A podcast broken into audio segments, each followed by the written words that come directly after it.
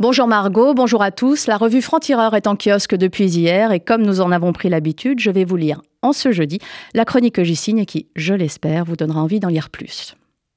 Depuis le meurtre du jeune Thomas à Crépole, la radicalité n'en finit plus de tournoyer comme un vautour. La curée extrême droitière qui s'est abattue sur le journaliste Patrick Cohen n'est pas qu'indigne, elle est préoccupante. Pourquoi tant de haine? Pour son édito du 27 novembre. Huit jours après les faits, il détaille une enquête complexe qui ne permet pas d'affirmer si nous sommes face à une attaque raciste anti-blanc préméditée. Il confronte la réalité du moment à l'extrapolation faite par le RN et Reconquête tollé à la droite extrême. Le groupe Bolloré fait caisse de résonance et le journaliste est jeté en pâture à l'énervement collectif. Cyril Hanouna chauffe ses fanzouz en ironisant Une fois de plus, le donneur de leçons a frappé. Avant de donner le micro au porte-parole d'Éric Zemmour, il vient de cracher au visage de millions de Français. Un rassemblement d'ultra-droite n'a plus qu'à déverser sa haine et son antisémitisme sur le journaliste, ce même antisémitisme contre lequel l'extrême droite fait mine de lutter, pourvu qu'il émane de l'islam. Mais voilà, L'enquête vient de donner raison à Patrick Cohen, écartant l'hypothèse d'une attaque organisée, et le journaliste de prouver qu'il vaut toujours mieux des réalités successives que des conjectures précipitées. La vindicte, elle, se soucie peu des vérités et continue sa croisade anti-Cohen. Tandis que la mère de Romans-sur-Isère vit une autre cabale. Marie-Hélène Toraval condamne sur tous les tons le manque de fermeté de l'État à la cité de la monnaie, d'où viennent certains suspects. On lui promet pour ça de jongler avec son crâne.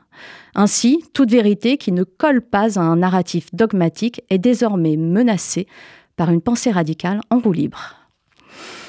Margot et nos auditeurs, vous pourrez lire ce billet dans la revue Franc-Tireur en kiosque depuis hier. Vous y lirez ce billet, mais aussi le franc-parler de Caroline Forest. Ça s'appelle Une bougie incendiaire. Et vous avez compris qu'il y est question de cette bougie de Hanouka allumée sous les yeux d'Emmanuel Macron à l'Élysée la semaine dernière, une bougie qui prouve l'interprétation démissionnaire de la laïcité par le président français au moment où le pays a le plus besoin que la République soit ferme sur ses principes.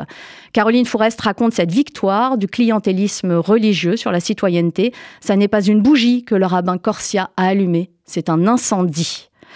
Notre sujet à la une, c'est l'opération chaos, l'opération chaos de la Russie et de l'Iran. Nous le voyons tous les jours, celle qui embrase l'Occident en y attisant l'antisémitisme et l'islamisme. Quel est leur but?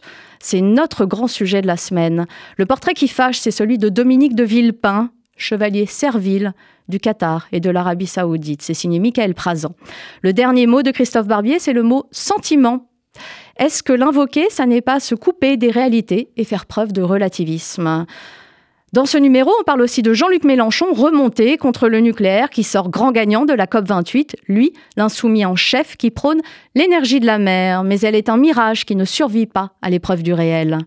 Le service d'ordre de reconquête annoncé par le parti d'extrême droite d'Éric Zemmour, il n'est pas sans rappeler le sinistre DPS, département protection sécurité d'un certain Front National. C'est signé Yann Barth.